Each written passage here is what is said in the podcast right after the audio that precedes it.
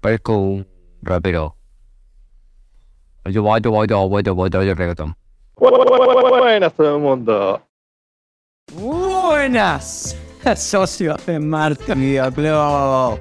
A un especial video que se hace en lo de Martis con nuestro invitado especial, Fede Alegre.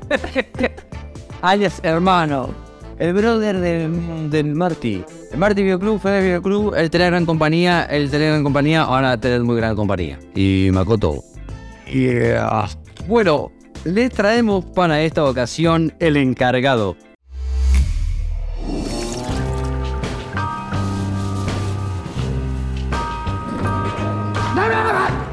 La serie con Franchella. de la que todo el mundo está hablando ahora en Star Plus, para aquellos que siempre preguntan, ¿dónde la No, Star Plus. Y si no la encuentro, ¡Te jodes! si no tenés Star Plus, Do what you want, cause a pirate is free. You are a pirate. You're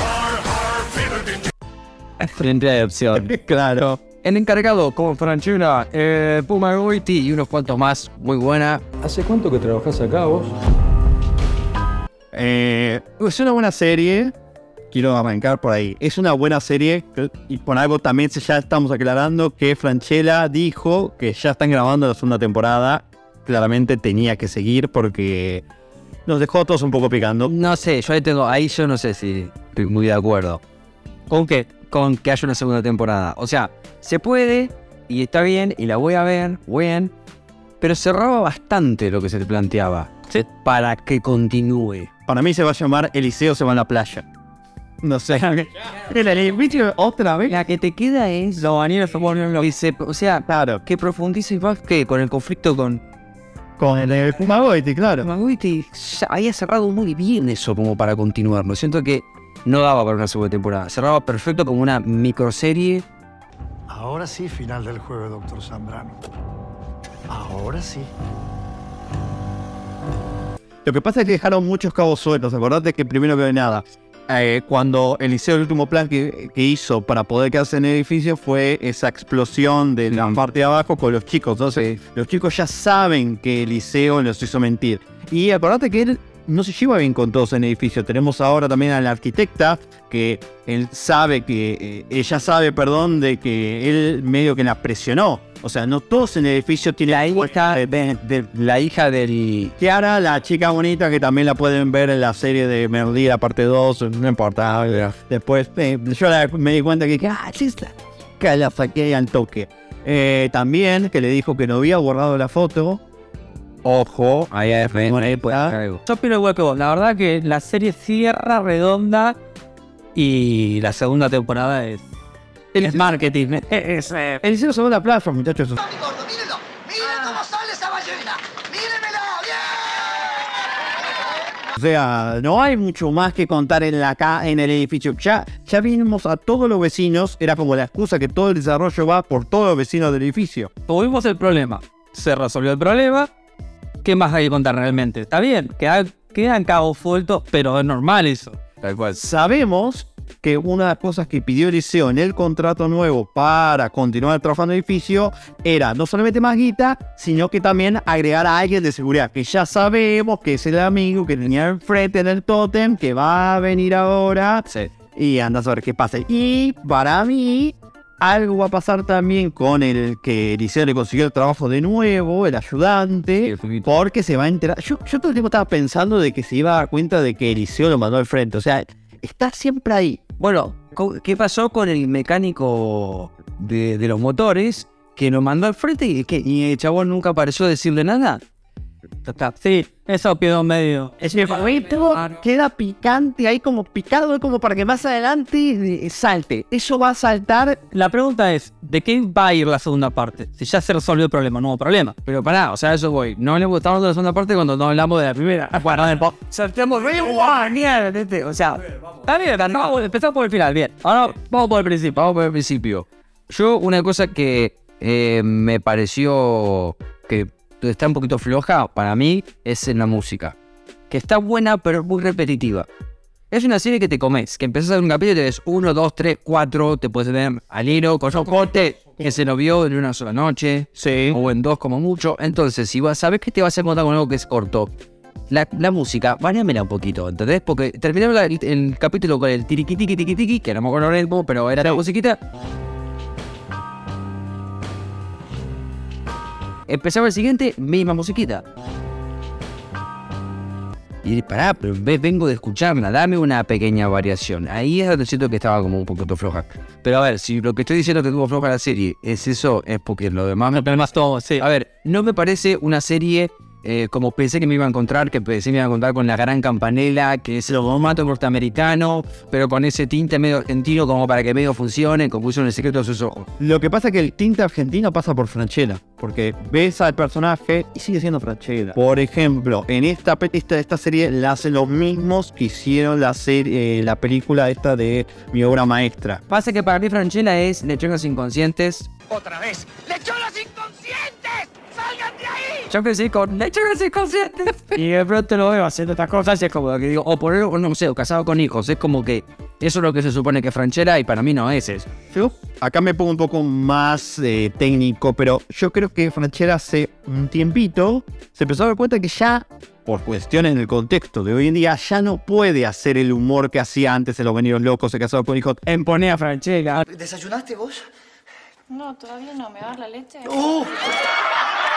Ya no va más. Entonces, aprovechando que el chabón ya desde que me parece que fue El secreto de sus ojos empezó a catapultarse en el cine con otro tipo de actuación, toma varios elementos de diferentes producciones de estas últimas que estuvo haciendo que lo ayudaron a nutrir a este personaje. Porque la cara de culo, cada vez que yo lo veía, me hacía acordar un poco a Los Pucho. Y das un papel que a ver. realmente una asesino. Franchella dramático es, es el mismo personaje. Claro. Eso sí. O secreto de sus ojos en Para mí, para mí es el mismo, mismo personaje que el secreto de sus ojos.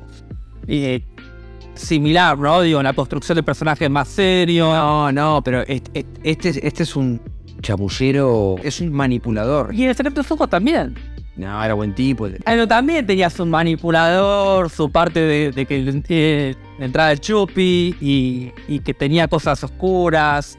No sé, no me- no- Yo lo veo similar, yo lo veo similar. A mí me hace acordar más a mi obra maestra, porque, por ejemplo, hay una frase que todo el tiempo dice Franchella, que la dice en la, mi obra maestra, ya estoy cansado. Se enfría el cafecito. En Franchella usa diminutivos todo el tiempo, es, es, es- Bueno, en realidad lo que estamos hablando es del personaje Franchella. Es, el- es, es el personaje Franchella, digo. No esperemos que Darín, no esperemos que Franchella me haga un Darín, o sea, no, no, digo, Darín también es Darín. O sea, el que va a Darín, va a Darín. Es como ya, no sé, Johnny Depp, que, que los que se van como encasillando. Pero hay un tema. Una vez que pasa el tiempo, ese es un temita, pero bueno. El tema acá es que cuando yo empecé a ver la serie, los primeros capítulos, me di cuenta, ok, es un personaje que se centra, es Franchella, hay otros personajes, pero todos son secundarios, todos tienen un papel que incluso eh, ni siquiera se repiten por lo general, los vecinos aparecen en la mayoría de los casos una vez o aparecen ahí y listo. Los capítulos, todo depende de Franchella, y cuando dije, tengo Franchella en mismo ámbito todo el tiempo, y dije, hay hubo por momentos en los primeros capítulos que me costaba, ¿eh? Porque lo veía limitado, lo veía ilimitado. Perdóname, perdóname. Juan. Después no quiere decir que más adelante no haya evolucionado. Pero a mí al comienzo me dio ese miedo. Pero está hablando de un personaje y las series hay un protagonista que está durante todo. ¿Entender? O sea, que, ¿qué me está diciendo? Ver mucho a Franchella y si es Franchella el protagonista. Sí, pero vos ves a un personaje acá que está todo el tiempo en el mismo ambiente, con pocas personas, es más Franchella con Franchella. Es más, te hablas Lo que me pareciera en lo que, que- lo que están diciendo es que la serie no tiene un abanico de producción en el cual podrían salir del edificio a hacer otras cosas. El, el edificio es como un personaje. Se puede. ¿La serie funciona? Sí, funciona. Y creo que incluso el capítulo que más arriesgan en salir por alguna manera es el cuando se va con el auto y que incluso se queda dentro del auto. O sea, que- bueno, y también creo que tiene que ver un poco con Franchella, el tipo de personaje que es. Un personaje que de alguna manera parece que tiene miedo de salir de su rutina. No quiere salir de ese edificio. Muchas veces le dicen, che, ¿por qué Eliseo te vas a, tomar un avión? Viajas, una nueva experiencia. El chabón le oculta en una máscara de odio, pero para mí tiene terror. Tiene terror de salir de ese edificio, salir de su rutina, no puede contemplar una vida después de 30 años Bueno, fuera de ahí. Sí, igual se dieron cuenta que él miente siempre que cuenta su pasado. sí. Entonces, no, todavía no se sabe las verdaderas motivaciones por las cuales él no se quiere ir de ahí. O sea, creo que ahí podemos darle una pequeña esperanza a una segunda temporada. Sí. Dice, le profundice sobre eso. El pasado de Eve y por qué motivo él estuvo tan enfrascado en no querer irse del departamento. Claro. Porque no, no es necesario explicarlo. Pero ya que van a hacer una segunda temporada, es lo único que más o menos podría encajar con lo que sucedió. Porque es él contra el edificio, la- haciendo la tablita, marcando las cruces. Muy marcado con que el objetivo es que él no se vaya del lugar. Bien, pero nunca nos preguntamos por qué. O sea, no es necesario preguntarlo, pero Pero claro, si, si abrís la puerta, la puerta, bueno, contamos un poquito más por ahí. Porque hay una manipulación por parte de él, constante con toda la gente. De hecho, he conocido personas en la vida real que usaban las mismas frases, la misma, el mismo cantito y la misma manera de decir las cosas que las decía él. Y son personas manipuladoras. O sea, está muy bien A mí- generado el personaje del manipulador. A mí una de las cosas que más me gustó es cuando se junta él con el portero de al lado e interactúan, porque realmente yo lo, lo veo muy creíble esa parte. El portero que, se, que habla con otro portero, de la gente que pasa, me parece lo más realista. Volviendo a mi obra maestra, eso de que hacen en, el cap- en varios capítulos de mirar a la gente y decir, y este parece un ingeniero, qué sé yo, es una escena tal cual que ocurre en mi obra maestra. Él se va al parque, el personaje ahí, y se queda mirando a gente y dice, cara de sociólogo, profesor, este es aquí. O sea, copiado del mismo. Mismo director, ¿eh? Es eso, Y bueno, Ahí va. Bueno, es un poco una marca del chavo. es una. Sí. Antes de continuar con el video, muchachos, ya saben, ponga la manito arriba, activame la campanita, ponen un comentario. A mí me sirve un montón. Canal le sirve un montón. Res- tenemos 200 y algo de seguidores. Háganos la gamba, no cuesta nada. Poner un poquito ahí, un like. Y si te gustó, al final, compartirlo con alguien. Nada más. ¿A, vo- a vos qué te pareció la serie, Fede? ¿Te gustó? Bueno, sí, me gustó. Cumple. Es rápida, rápida, rápida. Me faltó un poco de, de no ser tan predecible. De. No sé. ¿Qué sentido que era predecible? Todo. Yo todo el tiempo sentí que sabía que iba a pasar. Sabía que le iban a cagar en la votación, yo la iba viendo con mi novia y le decía, yo sé que alguno de ellos lo va a cagar. Y sabía que era la mina esa, pues es la única que nunca le dijo... Además es muy simple, que no, con que le rescates a la mascota no te vas a asegurar un voto.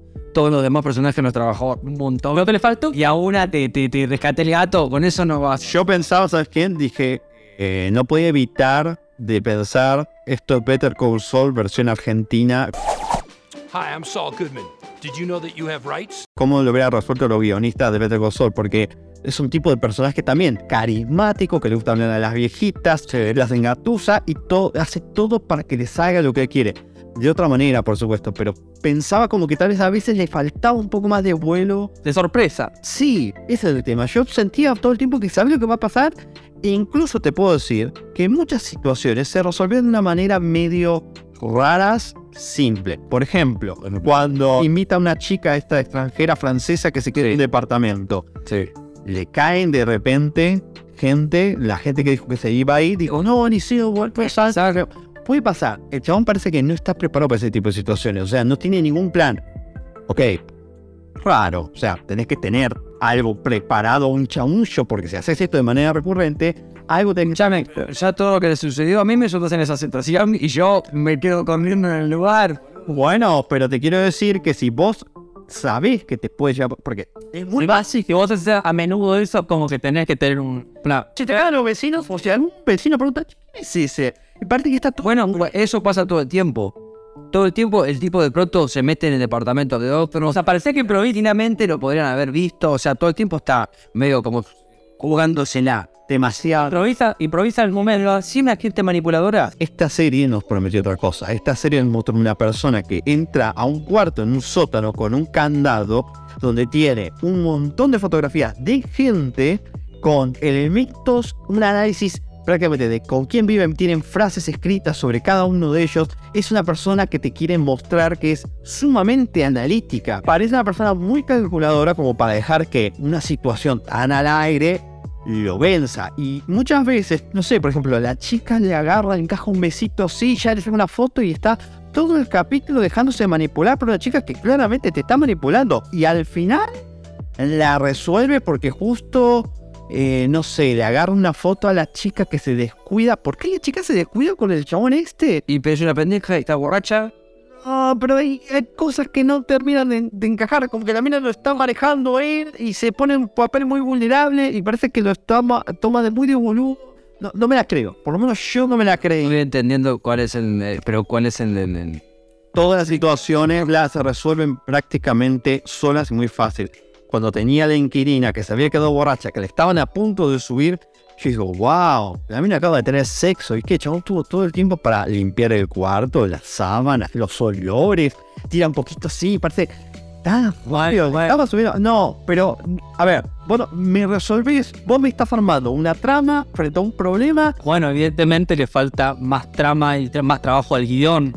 Eso es clave. Pasa que vos tenés que pensar que los conflictos que presenta la serie son microconflictos. Claro, que van. Se presenta, en cada capítulo se presenta un conflicto y se resuelve ese conflicto. También. Está pensada así. Y, y- y tiene, y tenés media hora, o sea, no tenés mucho tiempo. Vos ahí ya estás pidiendo que todos los capítulos sean, si bien hay una historia que, que concatena todos los episodios, pero hay micro situaciones. Y vos le estás pidiendo a la micro situación que sea macro. Vos podrías decir, eh, la retiraron con la rusa esa que tuvo ocho capítulos, pero, ¿entendés? Es como que va al, al bife, media hora es el capítulo. Es, vos estás pidiendo un desarrollo de una hora como en los simuladores. Claro, está pensado así. Está pensado en problema, resuelvo, problema, resuelvo en cada capítulo. Es verdad eso. Eso está perfecto y, y lo banco, pero te repito, siento que todo lo res- son muy fácil. Por Pero tiene que ese, ese, ese enfrenta. a un tipo que decía que era un chabón que le, le- le pagaban por tener sexo con la mina, y de repente el chabón se le planta como diciendo, me tenés que pagar porque si no yo no me voy, mira que yo sé que bueno vivís acá, que no sé qué. Y él medio como que le hace una amenazita medio boluda, y el chabón le dice, sí, sí, sí, Sí, sí. La, hago". amenaza, la, la manera que lo convence a ese chabón a mí no me gustó. Eso Cuando lo ocupa Brandoni en el edificio y no lo quiere soltar, que, que le hace desaparecer el perro. predecible, muy fácil y también está bien porque Brandoni claramente es, eh, ahí hace un papel de un boludo. El único que realmente siento que, que plantea una amenaza real todo el tiempo es el doctor, el, el Puma Boiti, que todo el tiempo le está muriendo cuando le dice, ¿de dónde fuiste? No, compré la ¿Qué saliste? ¿Cuánto tardaste? Dice, yo soy Brandoni. ¿Qué es época de Alcanfor? Claro, ¿viste? Y encima En lata, doctor. en lata. Bueno, pero eso, ese está bárbaro. está bárbaro. Eso está bárbaro. Y ahí está, pero ahí está. Bueno, pero no podés tener todos en el mismo nivel de complejidad. El Big Boss, el Freezer, es el Pumagoiti y los demás son la Fuerza Guiño, hermano. Vos, vos venís de ver Star Wars, así que no entiendo cómo podés estar criticando este guion. No me... Seba, ¿dónde estás? Podrían ser más complejos, seguro, pero no están mal tampoco. Está bien actuado. No está tan argentineado como se hacían antes las cosas. Está como en un término un poco más Sí. neutro, más tranca, ¿viste? No se pasan de argentino al pedo. Sí, no es una película de Adrián Suárez, claramente. Claro, pero ni pretende ser tampoco yankee, ¿viste? Pero parece que es interesante la narrativa, dónde ponen las cámaras, cómo se van dando las situaciones. La- la- el capítulo que no me gustó fue el, de, el del arreglo del motor, me pareció aburrido. Tampoco entiendo cuando se cruzan frente hablar con el amigo del tótem y, o sea, entiendo, sí, es un psicólogo, es como el psicólogo de él, que en el cual descarga. No entiendo cuál es el punto, para qué le sirve, porque realmente no, es el amigo, es el único en el que puede confiar. Y date cuenta que no resuelve nada, ¿no? Que además lo usa porque no le da pelota a sus problemas, solo habla de lo que le Sí, y después que sube arriba y espía a los demás, está bien. ¿Qué tiene? Tampoco sucede nada, no, no, no hay una información, no que nada, no, información de eso, ¿eh? Sí, de ahí va sacando data el chavo. Lo que yo me critico de eso es, no necesitas el diálogo. Todo No se hace nada, no. era sin diálogo. Bueno, vete así mirando y dice, bueno, ah, mirá vos cómo sos, ¿eh? No me hermano- un buen ejemplo de eso es la, la ventana indiscreta de Kit. Bueno, Ahí no existe diálogo, ahí la cámara va pasando por cada persona y se ve cómo es cada persona en su casa. Y ya entendés cómo es la persona. Bueno, pero No hace falta un diálogo que digan. Tiago, ¿te gustó el chocolate?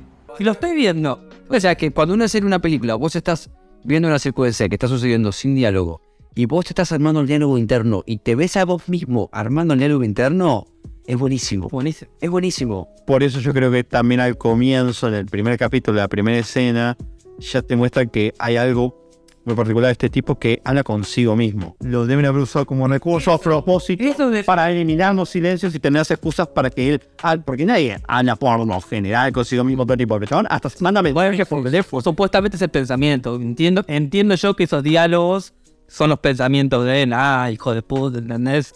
Son los pensamientos. Porque, pero ahora, ahora que sacaste eso, eso de, de dejarse los mensajes como que parece que hay un doble, doble persona, una doble identidad tiene, pareciera, ¿no? Uno que es bueno y otro que es el malo. Sí, pero parecía que hay una doble personalidad porque tiene ese comportamiento raro, viste, que habla solo, que viste que pretende que tiene una familia. La primera escena parece una cosa que no es. Pensé que iba a ir por ahí. Porque anda solo y ah, con- como si fuese que tiene alguien y no hay nadie. Y des- después, bueno, te das cuenta vive solo. Y todo eso. Eh, sí, igual me hubiera. El problema de ir por ese lado que tengo miedo que se hubiera metido algo muy cliché, viste, no sé, se me acuerda. ¿Te acordás de la película de Mr. Brooks? O sea, no me disgustó por dónde fue igual, ¿eh? O sea, pero ese primer, esa primer toma, ahora que recuerdo todo, digo, ah, no encaja tanto. No encaja hasta Ahora, ¿vieron la escena post créditos de la serie? En el último capítulo, después de los créditos, hay una escena más. Sí, nadie la ve. Igual, Obviamente, pero a ver, el que, que- quiere ver a Anguito más, ahí tiene un, hay una escenita que dice Anguito y te va mirando un poco, bueno, por, por donde va en la segunda temporada, de cierto punto.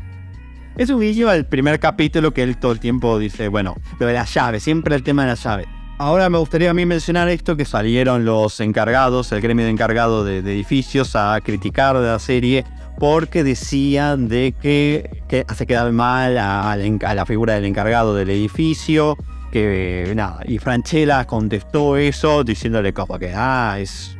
Le, le- le quita importancia. Es más, encontré un video hoy de, de TikTok que justo mencionaban unos periodistas diciendo, bueno, es como decir, dijeron lo mismo que yo estaba pensando en su momento, de esto de que, bueno, en Breaking Bad hay un profesor que hace droga y van a pensar de que todos los profesores hacen droga. Pensé lo mismo.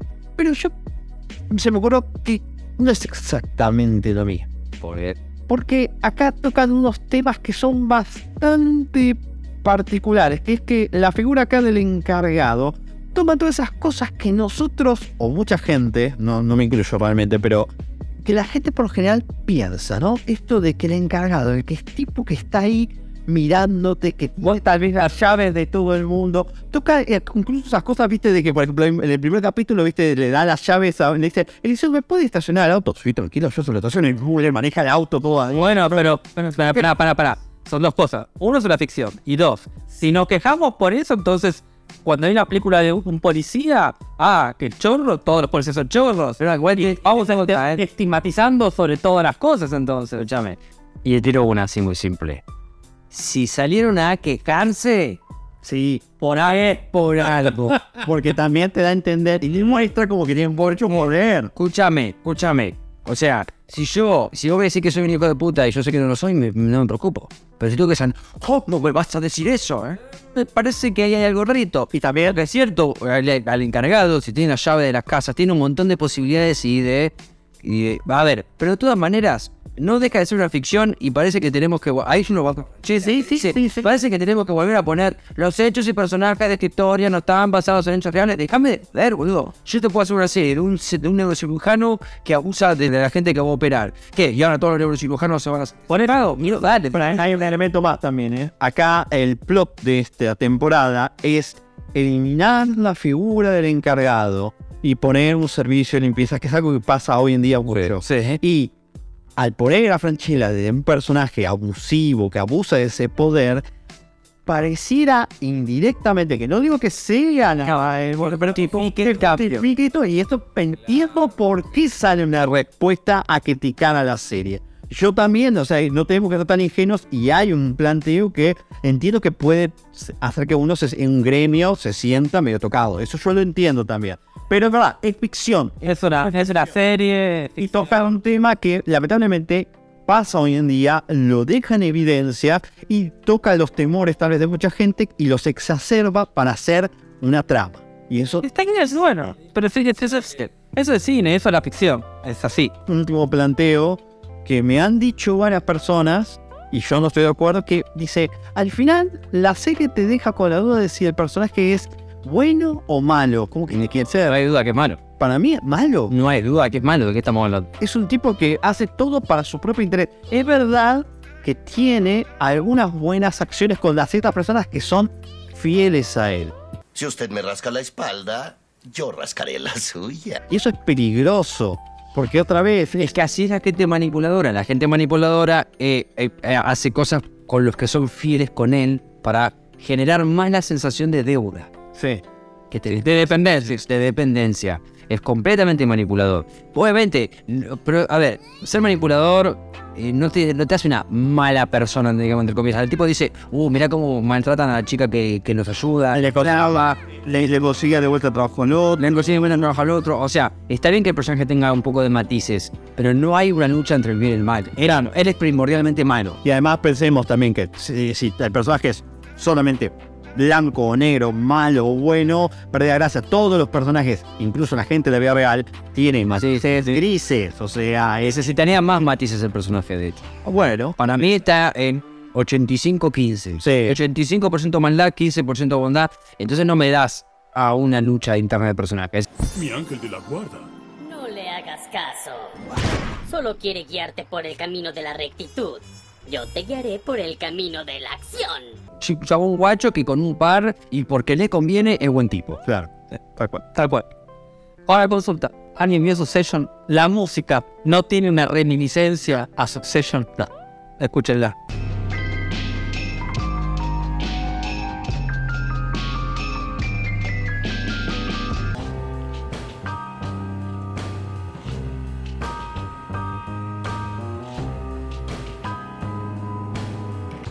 Bueno amigos de Marty Video Club, esto ha sido un nuevo video. Lamentablemente Seba no pudo estar para el video de hoy, pero no se preocupen que lo van a volver a ver, se lo garantizo.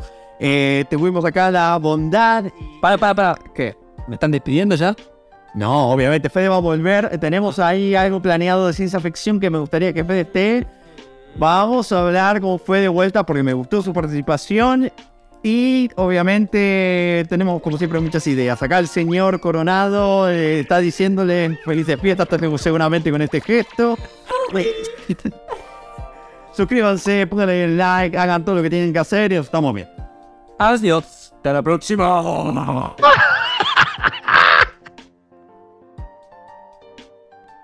¿Qué pasó? ¿Por qué eso? ¿No se suscribió? ¿No se suscribió? No. Vamos por él. Vamos. Vamos a Bye.